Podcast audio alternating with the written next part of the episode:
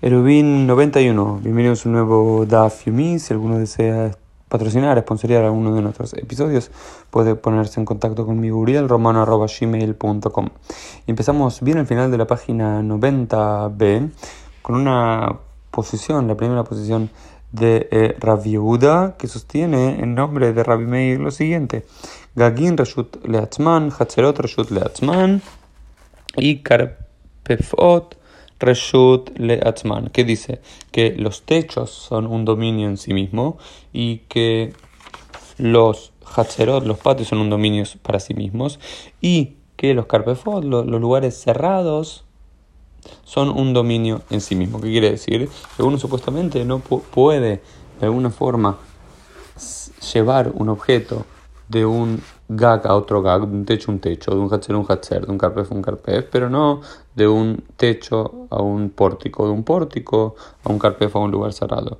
Para los sabios, dice, para los sabios, gagin y hatzerot, gagin los patios y los techos son un solo reshut, es decir, que se podría eh, cargar de uno al otro, pero los car Peifot son otro reshut, son otro dominio, por lo cual uno no podría llevar de uno al otro. Pero para Rabbi Shimon es Kulan reshut en todos son un solo reshut. Y si son todos un solo reshut, serían como todos un reshut yahid, vamos a ponerlos entre comillas. Es decir, que de todo se podría llevar de un lado para el otro en Shabbat. Es decir, ¿qué está prohibido en Shabbat? Pasar de una casa a otra casa, de un dominio privado a otro dominio privado, o de un dominio privado de una casa a la calle. Sin embargo, estos tres espacios, es decir, los patios, los techos, eh, los carpefot, estos lugares como cerrados para guardar algunos elementos, que ninguno es una casa, ninguno es un Beit Dira, eh, según los Jajamim y el Alajá queda como Rabbi Shimon, supuestamente incluso si no se hizo el Erub,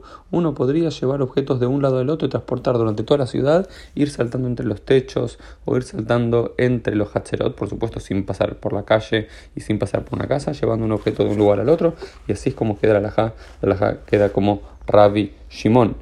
¿Y por qué? Porque también se nos cuenta una historia, que es la siguiente. כשהיינו לומדים תורה אצל רבי שמעון בתקוע, היינו מעלים שמן בעלונית מגג לגג ומגג לחצר ומחצר לחצר ומחצר לכרפף ומכרפף לכרפף אחר עד שהיינו מגיעים אצל המעיין שהיינו רוחצים בו.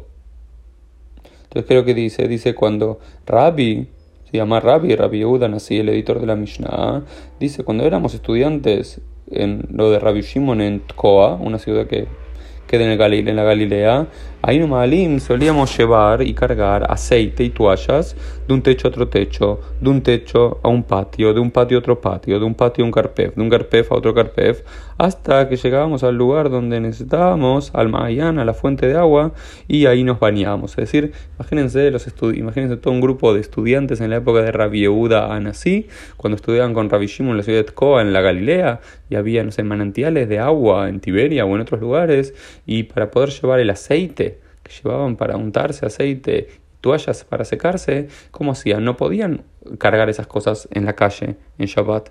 Entonces, y no lo podían dejar ahí en la fuente de agua. Entonces lo que hacían, iban recorriendo toda la ciudad, saltando de un techo a otro techo, de un techo a un patio, de un patio a un carpef y así, hasta que llegaban al Mayan cargando estos objetos. Entonces acá vemos una alajale más, un maíz, una historia en la cual se prueba que esto puede ser así. Amarra viuda y dice otra otra historia, dicen, Amarra viuda, dijo Rabiuda en más, en un momento de, de urgencia, de necesidad, de peligro, no malim sefer Torah, mi hachar le hachar, un migag le hachar, un hachar le karpef dice, y en un momento de peligro, nosotros llevábamos el Sefer Torah de un techo a otro techo, de un techo a un patio, de un patio a un carpef, de un carpef a otro lugar, para poder leerlo durante Shabbat. Es decir, a veces en momentos de peligro donde no podían dejar el Sefer Torah el Arona o por algún otro motivos que no sabemos, también cargaba no solamente una toalla o un aceite que era, sino un Sefer Torah completo de un lado para el otro para poder ser leído en Shabbat. Sin embargo, esta opinión no la toman como válida, como testimonio válido. ¿Por qué? En Shata Raya, porque no podemos traer testimonio de los momentos de peligro de cómo actuamos en los momentos de peligro, eso no se puede traer como testimonio. Pero la, la otra historia de Tkoa, de Rabbi Shimon y con sus estudiantes que iban de un techo a otro techo para poder llevar la toalla y el aceite en Shabbat, eso no era una situación de peligro, una situación normal, y de ahí sí se puede traer una raíz, se puede traer una historia para poder eh, cargar de esta forma en Shabbat. Y así es como queda la halajá. Este fue el Daf Yomi del día.